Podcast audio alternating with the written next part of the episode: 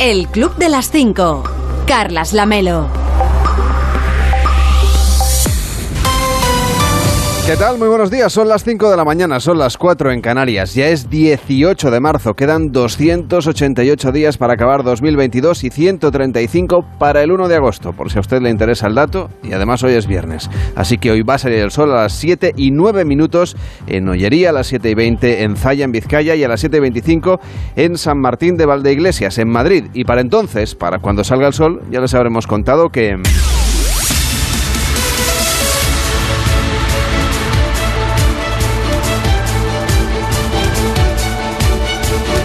que el presidente de Estados Unidos, Joe Biden, hablará hoy con su homólogo chino Xi Jinping para disuadirle de que apoye a Putin. Juan Carlos Vélez, ¿cómo estás? Buenos días. ¿Qué tal? Muy buenos días. Mientras tanto, toman forma las acusaciones de crímenes de guerra en la invasión de Ucrania. Sí, Estados Unidos y la Unión Europea están denunciando los crímenes de guerra cometidos por el ejército ruso en Ucrania, ordenados por Vladimir Putin. El Tribunal Penal Internacional, con sede en La Haya, eh, va a investigar en concreto el bombardeo eh, que conocimos ayer en eh, el teatro de Mariupol. Ayer contábamos que las imágenes que se habían difundido mostraban cómo en el exterior estaba escrito con letras enormes y en ruso la palabra niños. Ayer oímos cómo eh, el presidente de Estados Unidos, Joe Biden, le preguntaba a la prensa en dos ocasiones y después de esto no considera que Vladimir Putin sea un, un, eh, un criminal de guerra. Y decía Biden, pues sí, efectivamente así lo, así lo creo ayer, después de, ese, de, ese, episodio, el ministro de Exteriores del gobierno de Estados Unidos, Anthony eh, Blinken, eh, ha dicho que efectivamente así lo cree él también, después de lo que ha dicho el, presidente, y que no ve que Rusia eh, se comporte de otra manera distinta a lo que a lo que estamos viendo y a lo que se considera un, un crimen de guerra. Bueno, hoy sabemos que por suerte el refugio antiaéreo en el que había niños, efectivamente, y mujeres refugiados en ese teatro no sufrió daños. Y que ahora de lo que se trata es de, cómo se les puede sacar de allí a salvo. El teatro sí que ha quedado destrozado.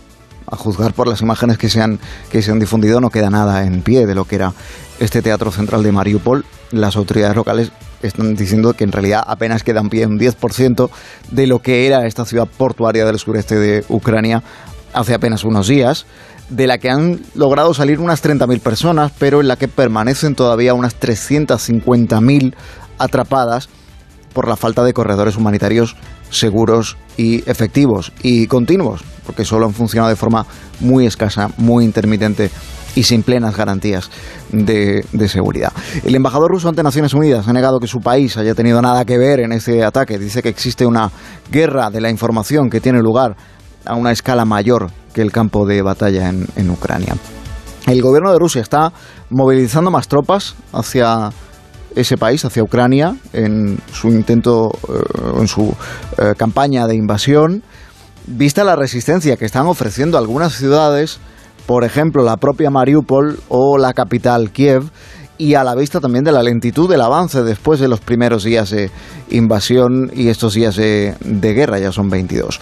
El, ministro, el Ministerio de Defensa del Reino Unido lo que está contando es que las tropas rusas, y esta parece ser una de las causas del avance, junto con la resistencia que están mostrando los civiles armados, las tropas rusas carecen, según el gobierno del Reino Unido, de algunos de los elementos más esenciales de cualquier ejército en cualquier guerra como son alimento suficiente para sus tropas o combustible suficiente para que sus vehículos no se queden parados en mitad del camino. El gobierno de Ucrania está denunciando que las tropas rusas han intensificado, ya que no pueden avanzar tanto con sus tropas de tierra, pues están intensificando los bombardeos desde el aire, de ahí la eh, petición constante del presidente Zelensky de la zona de exclusión aérea y demás, y que esos bombardeos están aumentando en número en escala y también en destrucción sobre zonas residenciales civiles, en lugar de contra objetivos estratégicos o militares, y que resultado de esos ataques siguen muriendo decenas de civiles cada día de guerra que pasa.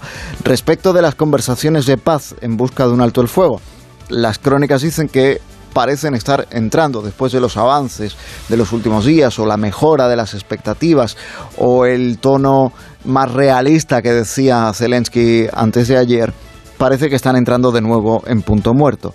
Zelensky dice que Ucrania no va a ceder el territorio de Crimea y el territorio del Donbass.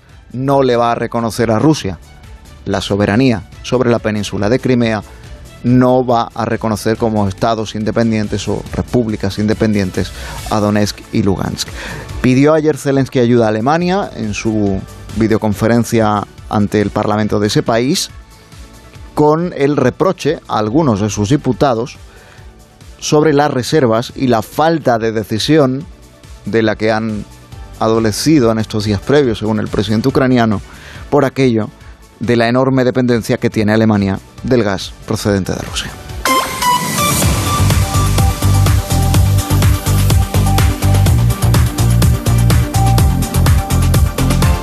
Para hoy también están previstas reuniones sobre la estrategia a seguir para reducir el coste de la energía. Sí, se reúnen en Roma de entrada los líderes del sur de Europa.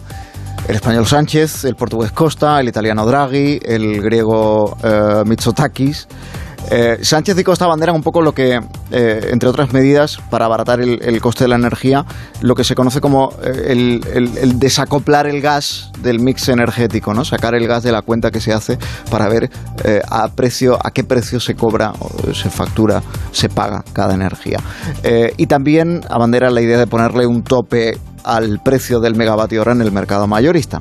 Luego por la tarde, Sánchez viaja a Berlín y allí se va a reunir con el canciller, con el primer ministro del gobierno de Alemania, Olaf Scholz. Este menos receptivo que los otros eh, jefes de gobierno con los que se va a ver por la mañana en Roma. La propuesta que tienen sobre eh, la mesa, esta propuesta ibérica, sobre la mesa de Lisboa y Madrid fundamentalmente, es la de volver al tope de 180 euros el megavatio hora en el mercado mayorista que existía hasta el año 2019. Esto lo adelantó anteayer el ministro portugués de Transición Energética, lo escuchamos ayer en más de uno en los titulares de las 7 de la mañana, y se lo confirmó luego después al SINA, como verás hoy además, por cierto, en la prensa, la vicepresidenta Teresa Rivera a eso de las 9 menos cuarto. Hizo la cuenta Rivera ayer en más de uno y dijo que sale más barato y, y, de ahí la propuesta que abanderan España y los gobiernos de España y Portugal. Sale más barato pagar el gas a precio del gas pongamos que el gas sube una barbaridad, como lo ha hecho recientemente, por encima de los 400 euros el megavatio hora, incluso de los 500 euros el megavatio hora, pero pagando el resto aparte al precio que le corresponde al resto, no al precio del gas. Esa es la cuenta un poco que, han hecho el, gobierno de, España y el de Portugal y por eso eh, llevan esta iniciativa a la próxima reunión de jefes de Estado y de Gobierno de la Unión Europea. También explicó ayer Rivera que el gobierno de España busca liderar este cambio de criterio a nivel europeo, que en su opinión, o en opinión del gobierno, esto debió haberse adoptado antes, en el mes de octubre, cuando lo llevó Sánchez al Consejo Europeo, y digamos que no tuvo excesivo predicamento, o más bien ninguno, pero que si la Unión Europea no da el paso, Dijo Rivera, el gobierno tendrá que darlo por su cuenta y para ello lo que se está haciendo es todo ese trabajo previo de análisis legal para saber hasta dónde se puede llegar o hasta dónde no se puede llegar como un Estado miembro de la Unión Europea pero actuando por los intereses de sus ciudadanos cierto que siguen las protestas de algunos transportistas, eh, hablando del precio de la energía, en este caso del combustible, que están, se está notando ya y bastante además en las cadenas de suministro. Sí, el de hoy es el, el quinto día de paro en el transporte convocado por un colectivo, un colectivo que es muy minoritario, que se llama Plataforma para la Defensa del Sector del Transporte, que está protestando, fíjate, y esto lo están diciendo el resto de asociaciones de transporte por carretera, no tanto por el precio del combustible, que también es una de las reivindicaciones, por supuesto, pero no tanto por eso, sino por las condiciones desiguales entre grandes empresas de distribución y pequeños empresarios o autónomos. A estas condiciones desiguales se suma también el impacto desigual que tiene el precio del combustible, por tanto también entra dentro de las reivindicaciones. Pero es otro el asunto que les ha llevado a, a protestar, a organizar piquetes y demás. Y hay dos problemas fundamentales, o, un primer efecto y, un, que es consecuencia de un segundo problema, si se quiere. Uno tiene que ver con la distribución en sí y el otro con la seguridad. Respecto de la distribución, se está viendo frenada la cadena de abastecimiento absolutamente parada en algunos casos, en algunos centros de distribución, porque no llegan los suministros donde deben llegar, no llegan las materias primas a la industria, no pueden pequeños empresarios enviar sus productos, por ejemplo, los productores del sector lácteo, del sector cárnico, del sector agrícola, tampoco llega a los del sector pesquero. El sector lácteo, de hecho, eh, está diciendo que es a partir de hoy cuando comienza el desabastecimiento generalizado de sus productos, como puede ocurrir luego con otros productos, principalmente los productos frescos, el pescado, las hortalizas y demás.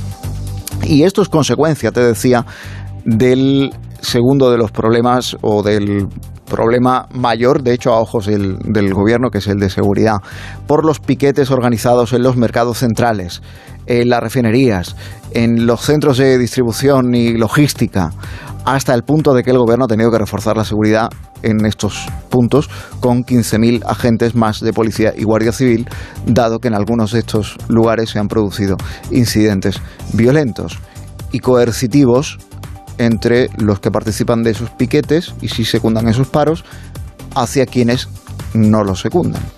El gobierno no reconoce como interlocutor válido a quienes tienen convocado este paro, es esta plataforma para la defensa del sector del transporte, que avisa que va a llegar hasta las últimas consecuencias y hasta el final, y organiza piquetes para impedir que se muevan los camiones. Por tanto, la ministra de Transporte no va a reunirse con ellos, porque no les reconoce como interlocutor válido, porque para eso el gobierno ya tiene al Comité Nacional del Transporte por Carretera, que esta sí es la que agrupa a las principales asociaciones de transportistas. Gracias Juan Carlos por este resumen informativo. Cuídate mucho y feliz fin de semana. Igualmente. Chao. De lunes a viernes a las 5 de la mañana, el Club de las 5. Onda Cero. Carlas Lamelo. La lluvia se mantiene en el este de la península con especial intensidad en el sur de Valencia y en el norte de Alicante. Los chubascos irán remitiendo, salvo en Baleares. Allí donde llueva, donde no llueva, queremos decir, van a subir las temperaturas. Es el prólogo de lo que vamos a vivir durante el fin de semana, donde llegaremos a los 20 grados, por ejemplo, en la costa del Cantábrico. Este último fin de semana del invierno, que seguirá dominado por la borrasca Celia, que en su desplazamiento hacia el Mediterráneo dejará lluvias intensas en el este peninsular y en Baleares, con mayor intensidad en la comunidad valenciana, en Murcia, el este de Andalucía y con un ambiente más soleado en el resto del país. De lunes a viernes a las 5 de la mañana, madruga con el Club de las 5.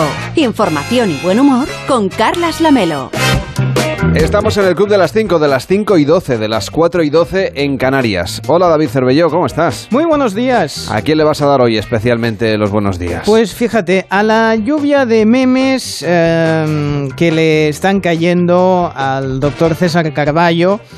En este caso, pues a raíz de la, calima que ha habido estos días, esto ya viene de, hace tiempo. Eh, el, doctor pues, se hizo famoso cuando, claro, al, inicio de la pandemia, como como mmm, está en urgencias, urgenciólogo, bien, ese es el primer título y a partir de ahí, pues claro, ya como lo vas viendo y va opinando, pues se ha creado una leyenda urbana de que es opinólogo de cualquier cosa.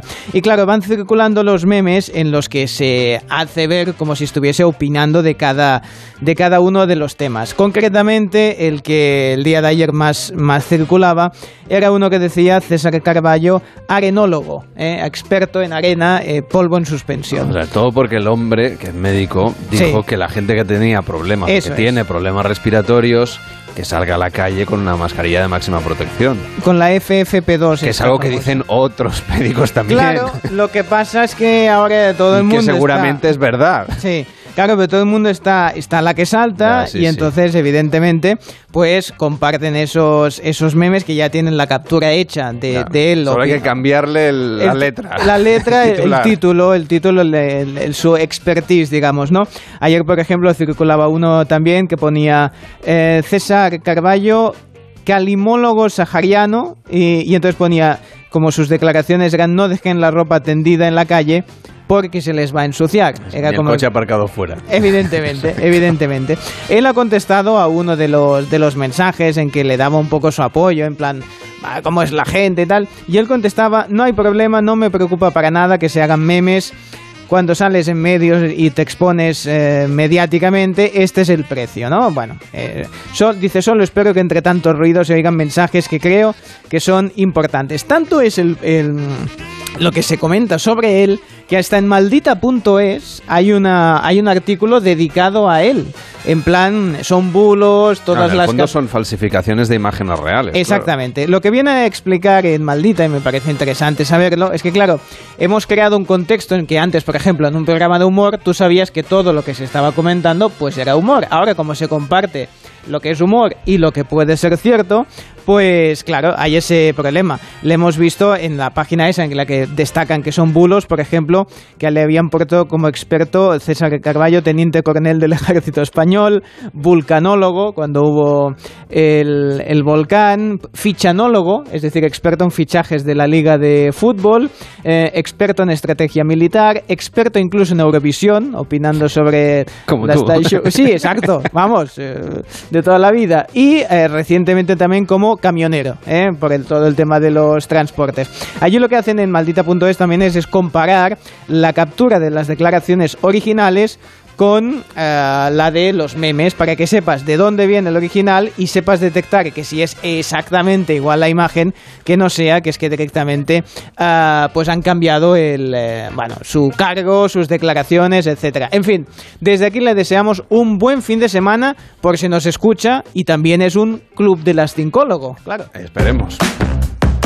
Cierto, que contrastando el bulo de la verdad, recordemos que lo único que él ha dicho es Sí. que las personas que tengan problemas respiratorios, mientras haya calima, mejor que salgan a la calle con mascarillas FFP2 Efe- y que el resto pues no hagan deporte al aire libre y, y esas cosas. bien bien bien es, completamente cierto. Bueno, sí eso sí ¿a quién más le deseas a Cervelló hoy los buenos días? a una pareja de Nueva Zelanda que llevaba tiempo intentando registrar un récord del mundo. Ellos estaban A muy ver. convencidos que sí, estaban presentando todo tipo de documentos. Pues en su pequeña granja cosecharon lo que creían era la patata más grande del mundo. Pasa con el Darby tanto dar la lata si el hombre viene de la patata. Podríamos haber venido de esta patata, porque es enorme. Es una patata de un tamaño considerable. Debía pasar una, ver- una barbaridad. Hay Eh, bebés que son más, pe- que nada, No, no. más pequeños. Eh, eh. eh, es que incluso por la fotografía parece que sea un animal, porque de, de lo grande que es. Bueno, es inmenso este tubérculo. El tema es que Colin, eh, que es quien la encontró por primera vez, pues la encontró en agosto, ¿eh? desde entonces la estaban intentando registrar, pues dijo que, oye, esto tiene que ser una patata, porque tiene externamente parecía una patata, es un tubérculo No tal. Y la incluso dice, oye, sabe a patata. Claro, el problema es que nunca había probado un tubérculo de calabaza, que es lo que realmente tiene... que no era patata. Eso es, no es patata. Es como lo de las Pringles, ¿sabes? tiene una parte de patata solo. Pues en este caso eh, no es una patata, es algo parecido, claro, por tamaño y bueno, por tamaño no, pero por, Por textura, aspecto, por el sí. aspecto sí que sí que lo es, incluso por sabor, como decía este este hombre, pero eh, le contestaron de- del re- el registro de Guinness, dice estimado Colin, lamentablemente el espécimen no es una papa. eh, es un tubérculo de un tipo de calabaza. Por esta razón lamentamos tener que descalificar la solicitud. Es, triste porque bueno, también te digo que Qué igual decepción, ¿no? Pobre gente. bueno, ya te digo, las pueden hacer en láminas, igual sacan un nuevo tipo de, de patatas o de, de bolsita, de puede contener trazas de, de tubérculo. Bueno, le habían hasta puesto un nombre, le habían llamado Duck, no me extraña, o sea, está bien ponerle un nombre. Eso también pasa con, bueno, pues eh, cuan- cuando una cosa tiene un tamaño considerable, es normal ponerle, ponerle nombre. Yo no sé si lo van a disecar, si lo van a guardar, si lo van a exponer, en cualquier caso, que sepáis que hay patatas que no son patatas. El Club de las 5.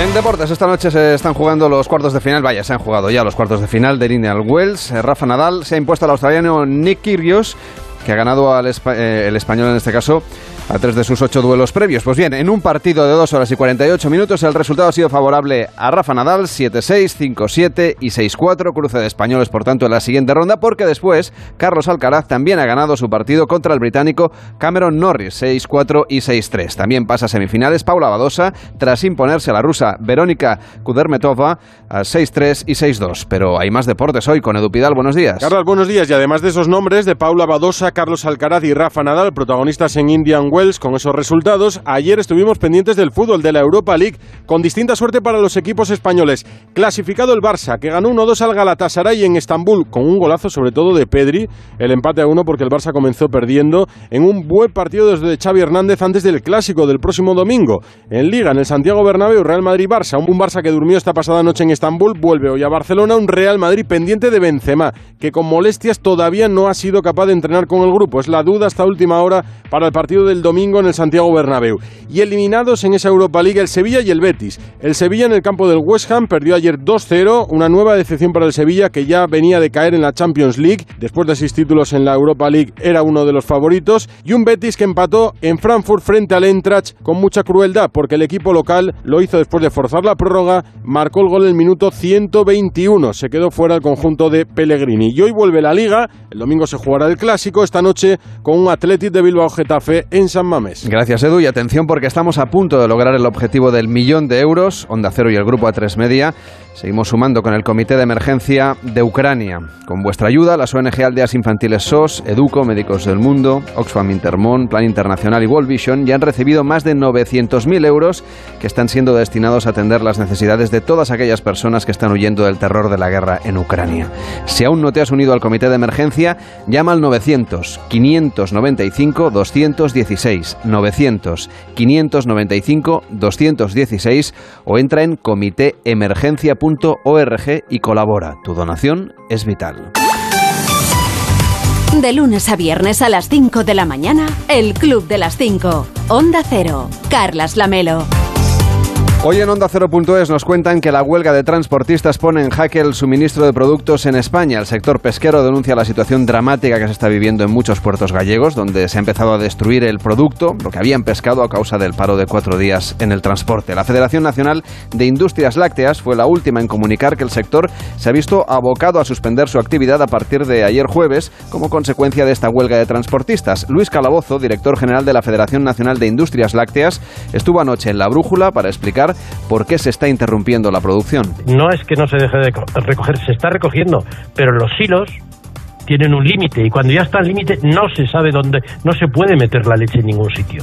O sea, realmente es un bloqueo de tal, de tal forma que es imposible a aquellas plantas que lo, que lo están sufriendo, son las que están anunciando que llegado un límite, habiendo intentado llevar la leche, trasladarla a centros de recogida, pequeños depósitos, depósitos auxiliares, silos, llega un momento en que una producción continua, como decía la ganadera, eh, no se puede poner un botón ni un grifo ni a las vacas, ni a las ovejas, ni a las cabras.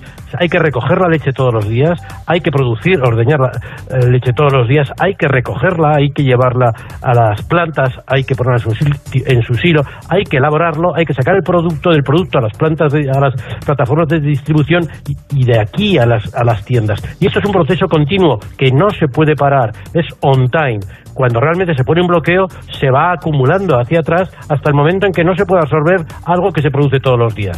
Luego, en ningún caso es una decisión es una consecuencia, una consecuencia que se viene produciendo paulatinamente y por zonas. Mientras tanto, el precio de la gasolina y del gasóleo continúan subiendo a pesar de que el petróleo ha caído a causa del avance de las negociaciones entre Rusia y Ucrania. La gasolina se vende ya a una media de 1,84 euros el litro, lo que significa que llenar un depósito de 50 litros costaría unos 92 euros con 20 céntimos. La vicepresidenta tercera y ministra de Transición Ecológica explicó en más de uno con Carlos Alsina que debe recuperarse el límite de 180 euros el megavatio, una decisión que no todos los países comparten. Pero algunos eh, pues eh, hemos ido meditando de forma mucho más concreta sobre cómo, cómo intervenir y tenemos posiciones mucho más parecidas y otros pues son más, eh, más miedosos o tienen una dependencia más alta del gas y del carbón rusos y por tanto tienen más preocupación con respecto a cómo, cómo se alteran las reglas del mercado. Pero con Portugal tenemos mucha sintonía y esa referencia a 180 es una referencia que ha existido como límite máximo, nos parecía en aquel momento imposible que llegara a materializarse ¿no?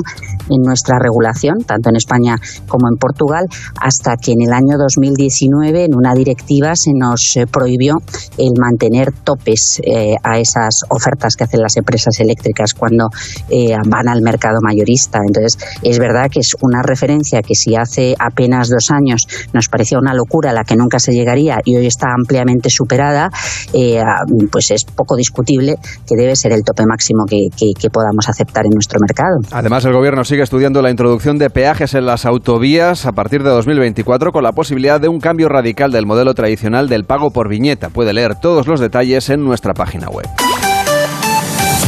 Seguimos repasando lo que nos cuentan en Onda 0.es. Rusia advierte ante la ONU que Occidente pone en riesgo su seguridad al armar a Ucrania al dejar en manos de civiles misiles tierra-aire y lanzagranadas. Ucrania advierte, en este caso en la Organización Mundial del Comercio, que la guerra causará una crisis alimentaria mundial. Por cierto, que Zelensky ha dicho esta noche que prefiere eh, mantener las tácticas de negociación en secreto mientras continúan las conversaciones con Rusia. Y sobre el terreno, las tropas de Putin atacan el este ucraniano y refuerzan posiciones desde bases que llegan desde el exterior. En España, el barómetro del CIS ha estrenado nuevo modelo de cálculo para ese barómetro de marzo y sube la intención de voto, según el CIS de Tezanos, para el Partido Socialista, el Partido Popular y para Vox, mientras baja las expectativas de Podemos. El CIS también ha preguntado por la popularidad de los líderes europeos. Pues bien, Pedro Sánchez está entre los peor valorados de la Unión Europea. Según el CIS, solo Vladimir Putin y Xi Jinping están por detrás de Pedro Sánchez en la lista de valoración de los líderes en su gestión de la guerra de Ucrania. En la web también pueden leer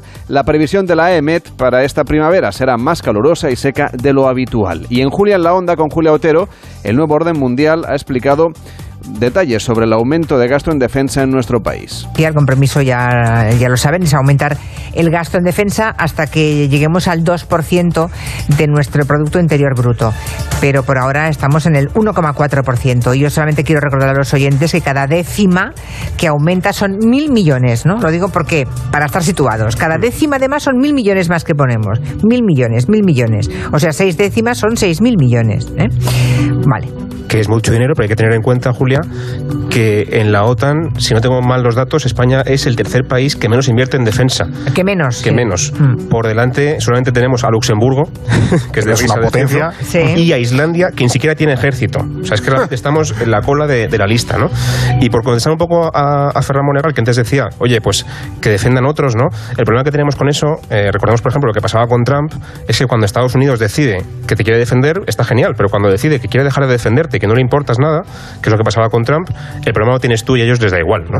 Entonces, claro, es verdad que cuesta mucho invertir en defensa, que requiere muchísimo presupuesto, pero también es cierto que vivimos en una ilusión, ¿no? De que nos protege alguien que no somos nosotros, pero, pero sí se vive muy bien, quizás de forma un poco ilusoria, ¿no? Yo creo que la primera ilusión es que nunca podía pasar nada ya. Claro, claro. Llegamos al siglo XXI creyendo que la guerra era una cosa del siglo pasado. Claro, eso es. El problema es ese, ese es el primer espejismo, y el segundo es que nos defiendan otros. Y hay una regla muy cara, que es nosotros pagamos, nosotros decidimos. Si nosotros podemos defendernos a nosotros mismos, vamos a tener mucha más autoridad y margen de actuación que si al final dependemos de que nos defienda otro que al final va a ser ese país quien, eh, quien decida por nosotros, ¿no? Ya sabe que puede escuchar todos nuestros programas a la carta siempre que usted quiera en onda 0.es y por supuesto en nuestra aplicación y en su altavoz inteligente. Pero en, el, o sea, todo España tiene que escucharlo en un solo altavoz inteligente. En no, el suyo? no, cada uno puede escucharlo en el Ah, es que dice, puede escucharlo en su, en su inteligente. Bueno, ¿en el de quién? ¿En el suyo? ¿Usted tiene un de este inteligente? Me tengo cuatro. Imagínese. Eso es abusar. Es lo más inteligente que tenemos en esto casa. es abusar, porque tener cuatro, eh, esto es, bueno, yo no tengo ninguno, entre los dos tenemos dos cada uno. Bien, me salen las cartas que usted quiere hacer hoy el concurso de España o Cruz, eh, lo de la cara o cruz, porque ahora quiere hacerlo los que no viernes. no tengo monedas. Bien, usted es una cagarruta, tengo que decir. Es que he pensado, si lo pasamos a los viernes, sí. como la gente está más, más motivada, eh, si usted me deja la moneda, entonces luego igual con la motivación del fin de semana ya se olvida, no se la devuelvo y me la gasto en el fin de semana. ¿Qué le parece la idea? Es usted un fulano que le voy a dar ahora. Mire, tengo una de dos euros. A ver, láncemela. Por el aire, por el aire, hoy por el aire. Moneda, monedita, vuela de un plano astral al otro. Vaya. Vaya, ya queda un poco lejos. Se ha quedado en la mesa de Cervelló. Bueno, gracias, está, está, muy lejos. Sí. A ver. Bueno, ay, pues está, está, está, calentita, ¿eh? Bueno, a ver, eh, la tengo en, en, la sábana, en la túnica que llevo. Llevo bueno. la túnica encima, son muchas horas. Ya, ya, ya. Bueno, vamos a recordar el teléfono para tengo que participen solo bolsillo. los oyentes. Luego usted, si eso ya me dice qué tal nos va a ir el fin de semana. Ah, sí. Pero el sí. WhatsApp del Club de las 5 para que usted vote cara o cruz por la comunidad autónoma que usted elija en una nota nota de voz es el 676 760908. 676 760908. El WhatsApp del Club de las 5. Hoy que es viernes, estrenamos nuevo día de concurso, cara o cruz, elija su comunidad autónoma, diga si quiere cara o quiere cruz, y así le da sus puntos. 676 76 0908, el WhatsApp del Club de las 5.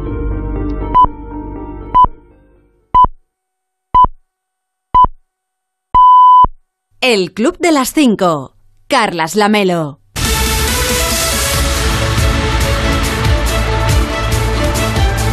En 30 minutos empieza más de uno con Carlos Alsina, hoy analizando los efectos del paro de los transportistas. Rubén Bartolomé, ¿cómo estás? Buenos días. Buenos días, Lamelo. Sí, el gobierno ha pasado ya a considerarlo un problema de orden público.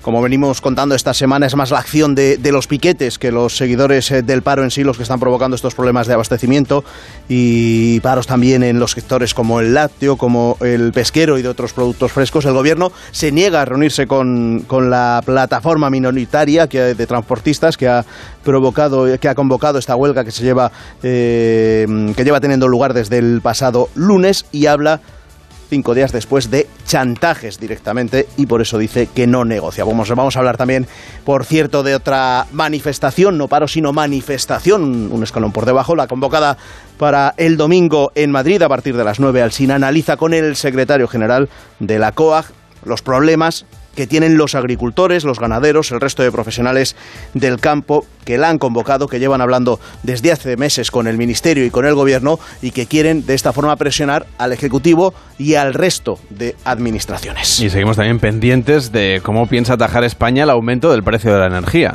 Con la idea clara de que sea Bruselas la que dé el paso y desacople el gas del sistema que fija los precios de la electricidad, con Alemania como el país más reticente a hacerlo por ser el más afectado. También están, por ejemplo, los países bálticos, eh, Polonia, pero Alemania es, digamos, el país importante más afectado. Hoy Sánchez se reúne, por cierto, con el canciller alemán Scholz para tratar este asunto. Ayer apuntaba en, en este programa la ministra, la vicepresidenta Rivera, que hay que tener claro, que habría que compensar a Alemania por el golpe que esa desconexión con el gas, con el petróleo y con el carbón ruso eh, se le pide, se le está pidiendo a, a, Alemania y el golpe que hará su economía que esto podría conllevar.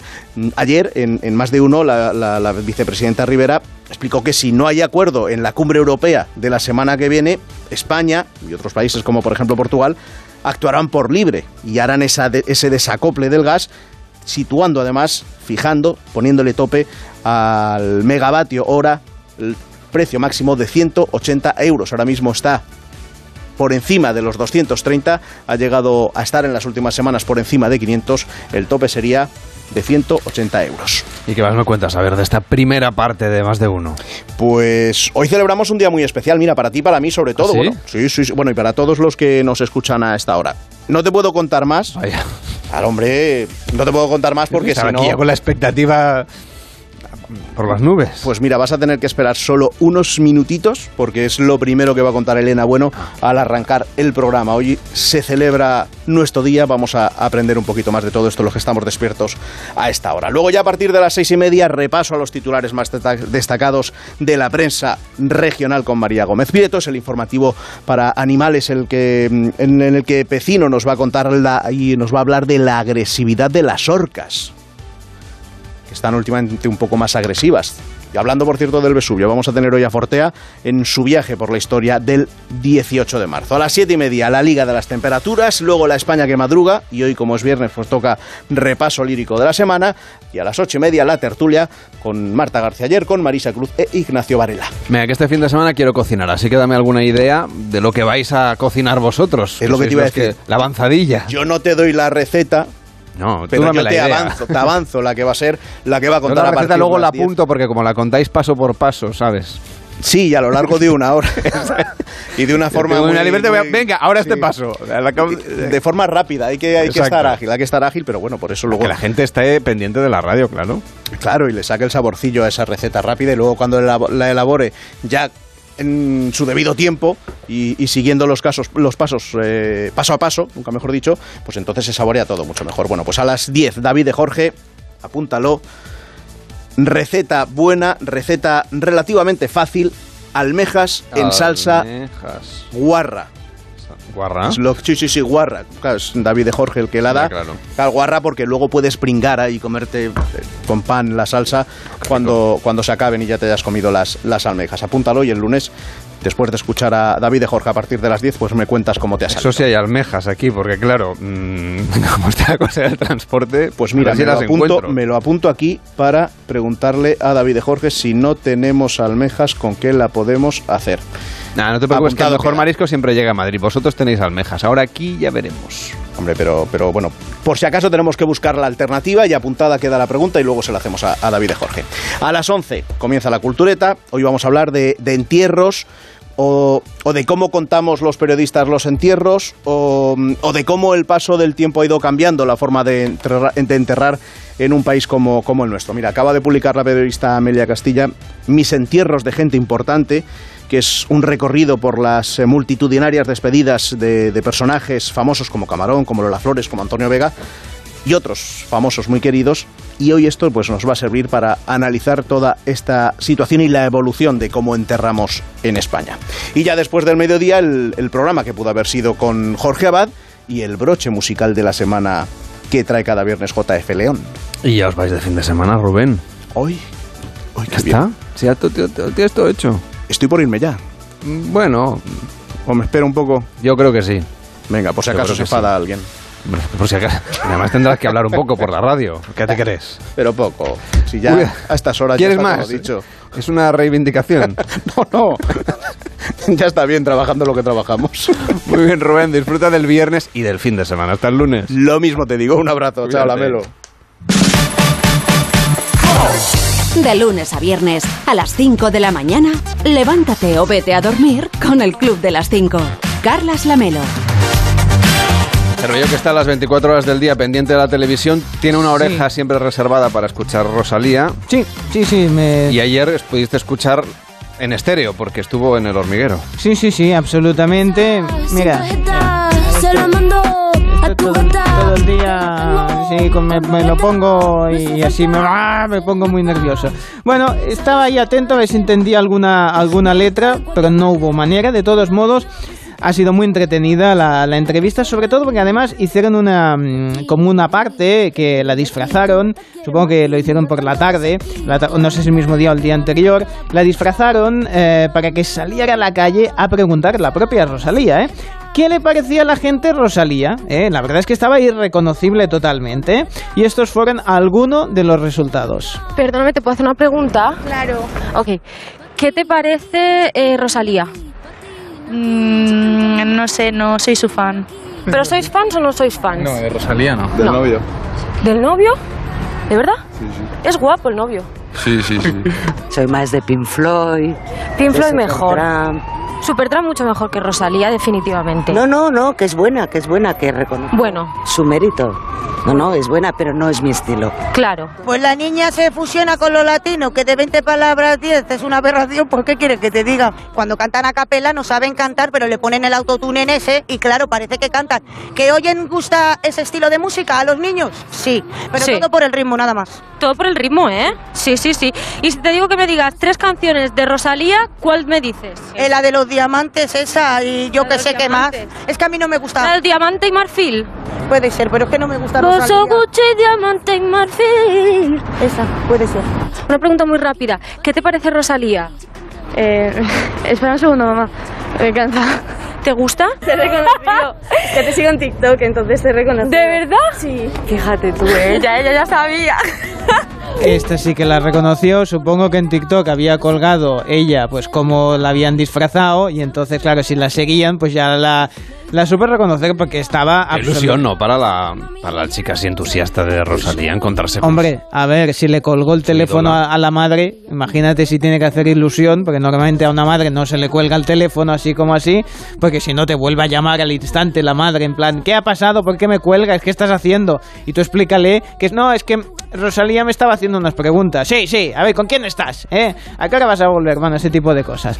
Bueno, Pablo Motos sigue eh, con el coronavirus, sigue en casa, pero no quiso perderse la fiesta, así que estuvo en formato plasma, en formato televisión, en este caso el plasma hablaba y eh, hacía muchas preguntas, porque claro, el problema es que quería interactuar un poco y entonces Rosalía se fijó en, la casa donde de Pablo Motos que tenía ahí unas guitarras colgadas y le preguntó por ellas, a lo que él se tuvo que levantar y al levantarse, ah amigo, vimos que sí, que llevaba la camisa muy bien puesta, pero que llevaba pantalón de pijama. ¿Qué me dices? Llevaba el pantalón de pijama Como y claro, nosotros.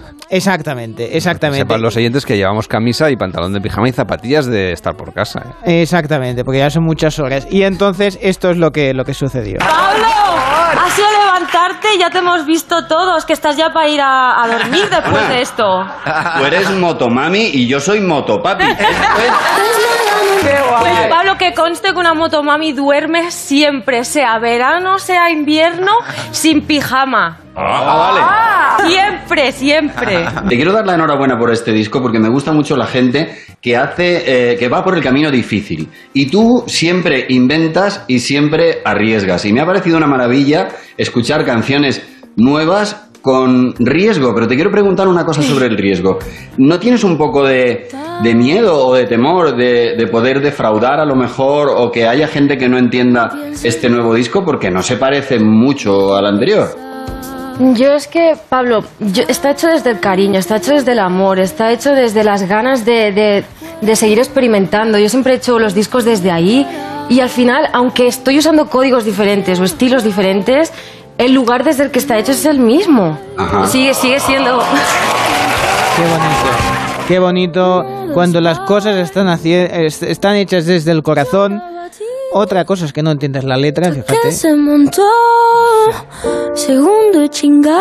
Bueno, esto sí es entendido, pero bueno, quiero decirte que son las letras Es estas. bonito, suena bien. Es precioso. Ya está.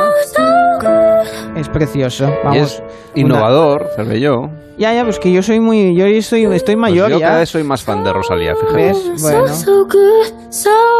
En la redacción estoy callado porque la mayoría no. Ya, ya, La ya. mayoría son de los tuyos, que- al menos en la de aquí de Barcelona, que lo Sí, sepas. sí. Bueno, bueno, pues bueno, muy Yo no hablo la boca, pero Muy bueno este disco de, de Rosalía con esas letras, esas letras profundas. Y claro, sobre las letras quiso preguntar Pablo. ¿Cómo haces las letras de, de tus canciones? O sea, ¿cómo organizas este caos? ¿Te pones delante de un folio en blanco? ¿Te lo fumas? te- eh, no sé. Pablo, yo, Eh, fumo- yo, yo no fumo. No fumas. Ah, vale, vale. Yo no fumo. Esta voz de colibrí no aguantaría. no. Mira. Pero, Yo depende de la canción. Hay canciones que a lo mejor tengo, tengo empezadas algunas líneas en el móvil y luego la continúo. Hay otras que sí, que con, con papel. Me pongo ahí en el estudio y venga, y venga, y venga, y a dedicarle horas. Otras veces, pues días y días en casa, tumbada. Muchas veces me salen, las mejores yo creo que me salen tumbada. En la cama, así, como que me quedo así. Se queda así tumbada eh, y le salen estas letras. Yo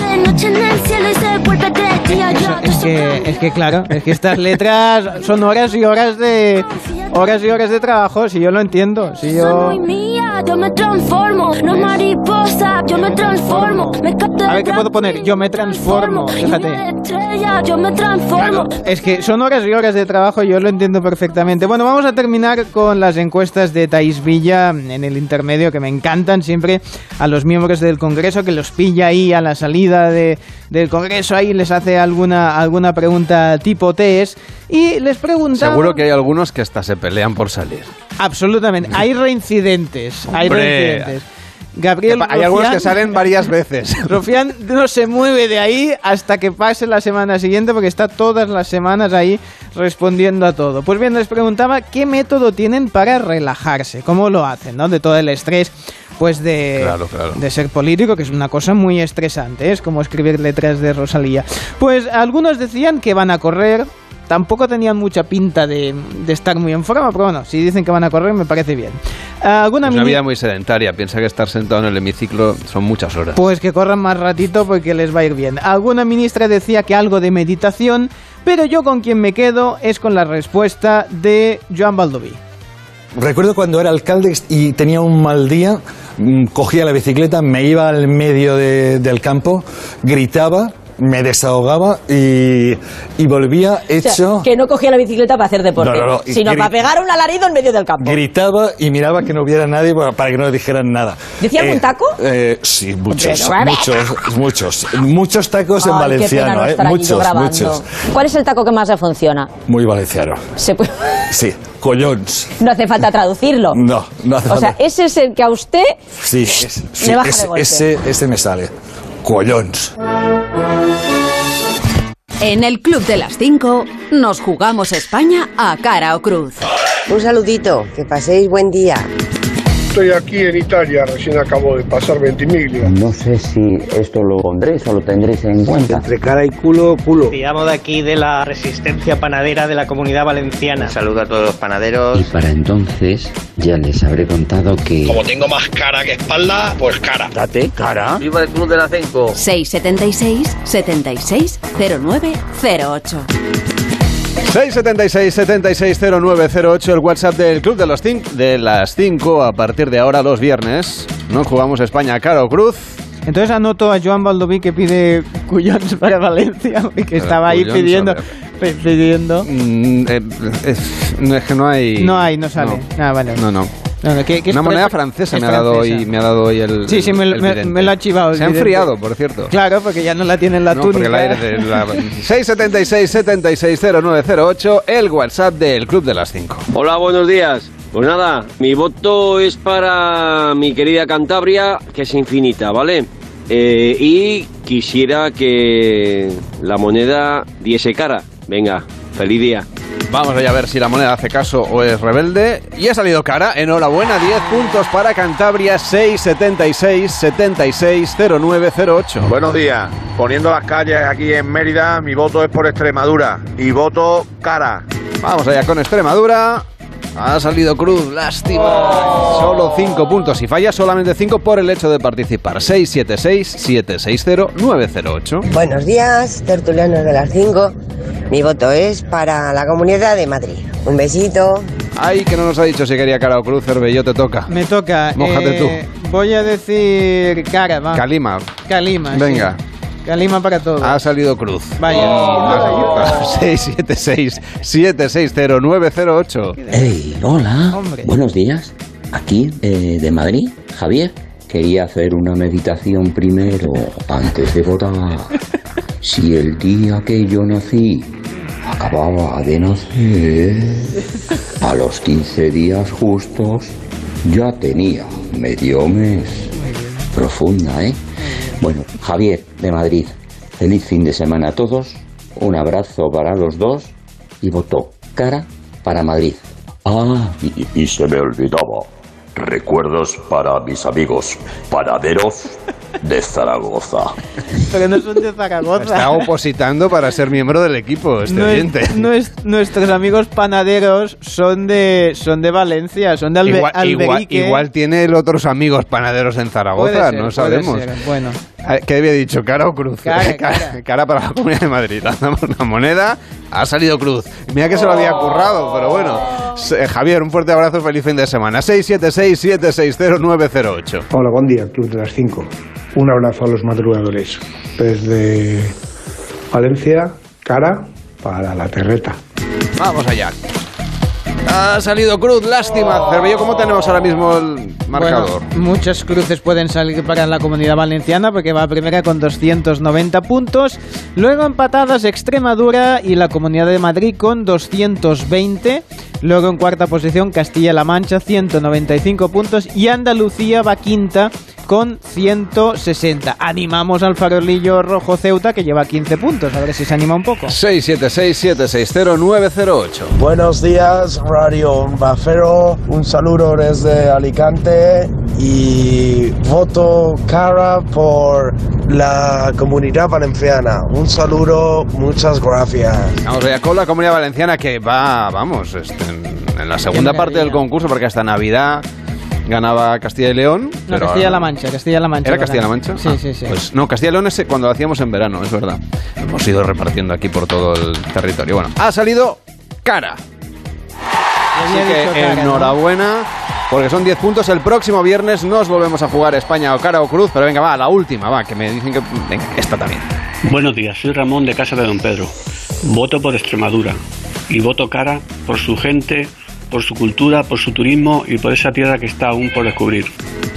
Pues claro que sí, un abrazo de Extremadura y ha salido cruz. Lástima, pero bueno, el próximo viernes nos volvemos a jugar España a cara o cruz en el 676 760908. El WhatsApp está abierto toda la semana, también durante el fin de semana. Así que mande usted sus notas de voz en el 676 760 908. El Club de las 5. Carlas Lamelo.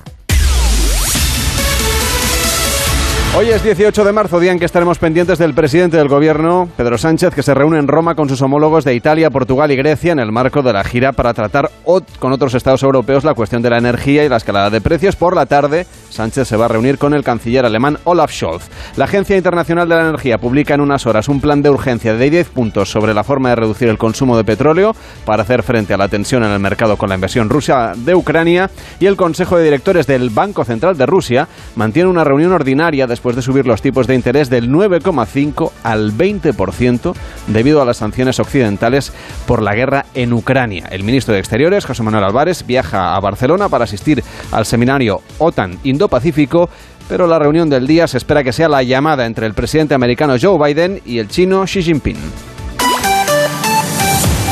Seguimos repasando en el Club de las 5 lo que hoy va a ser noticia. La vicepresidenta primera y ministra de Asuntos Económicos y Transformación Digital, Nadia Calviño, y el presidente de la Junta de Comunidades de Castilla-La Mancha, Emiliano García Paje, también tienen hoy agendada una reunión de trabajo y asistirán al acto de colocación de la primera piedra de la nueva planta de montaje de autobuses y vehículos comerciales ligeros eléctricos, Switch Mobility. Y el presidente de las Cortes de Castilla y León, Carlos Pollán, continúa su ronda de contacto sobre la sesión de investidura con los grupos parlamentarios. En Marín, en la provincia de Pontevedra, donde tenía su base el Villa de Pitancho, hundido el pasado 15 de febrero en aguas canadienses, despide con un funeral colectivo a los 21 marineros fallecidos en el naufragio que se saldó con tres únicos supervivientes. Y Ángel Gabilondo prepara en el Congreso el primer informe anual del Defensor del Pueblo desde que fue elegido para dirigir esta institución, el correspondiente a 2021, segundo año marcado por la pandemia de coronavirus. Y Valencia enfila la recta final de unas fallas que pasarán a la historia, más por su vuelta a la relativa normalidad tras la pandemia,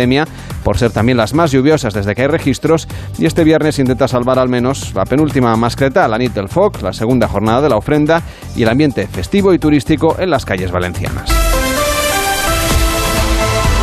En deportes esta noche se están jugando los cuartos de final de Indian Wells. Ya se han jugado. Rafa Nadal se ha impuesto al australiano Nick Kyrgios, que había ganado al español en tres de sus ocho duelos previos. Bien, en un partido de 2 horas y 48 minutos el resultado ha sido favorable al Balear 7-6, 5-7 y 6-4. Cruce, por tanto, de españoles en la siguiente ronda porque Carlos Alcaraz también ha ganado su partido contra el británico Cameron Norris 6-4, 6-3. También pasa a semifinales Paula Badosa tras imponerse a la rusa Verónica Kurdemetova 6-3 y 6-2. Buenos días. Sí, Carlas, eso en cuanto al tenis en Indian Wells, con Badosa Alcaraz y Rafa Nadal como protagonistas en esta última jornada, pero pendientes también del fútbol en la Europa League. Con merecimiento pasó el Barça en Estambul, ganó 1-2 al Galatasaray.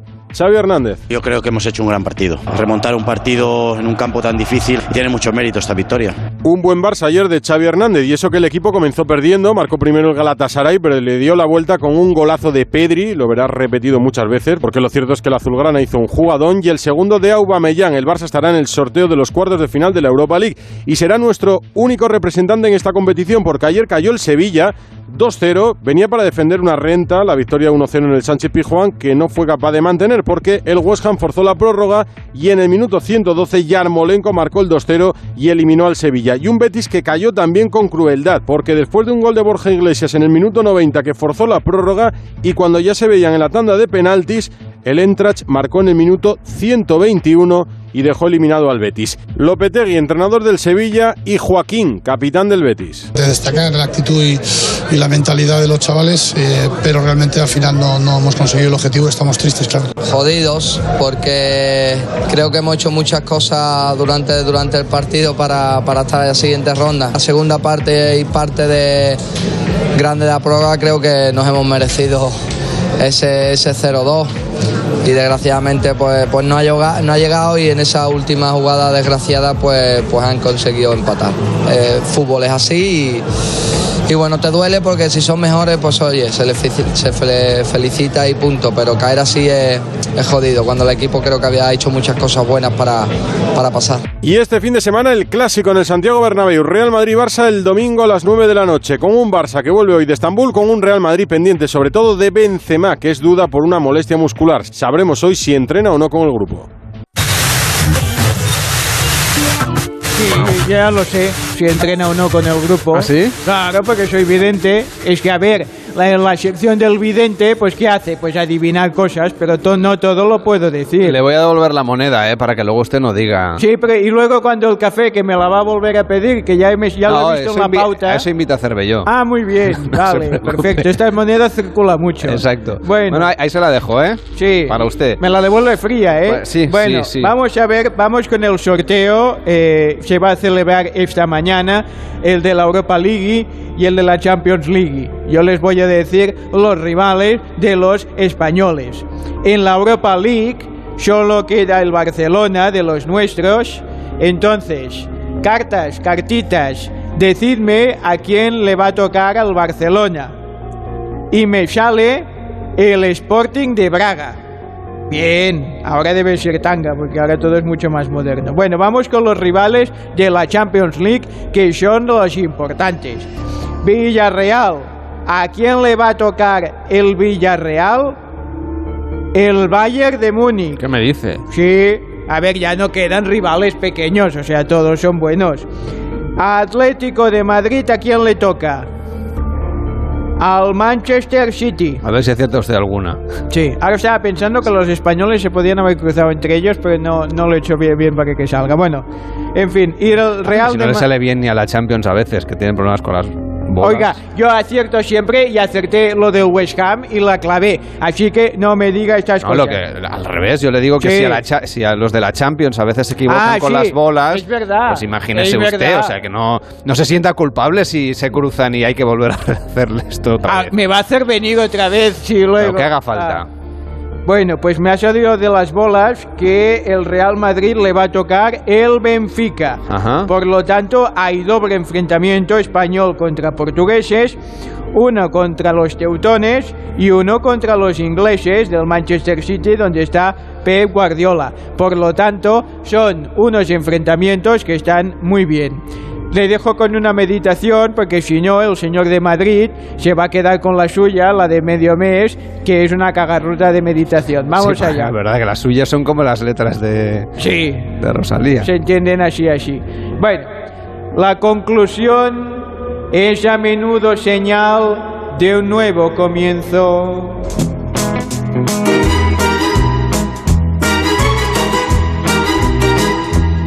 Cervello que me he quedado sin moneda.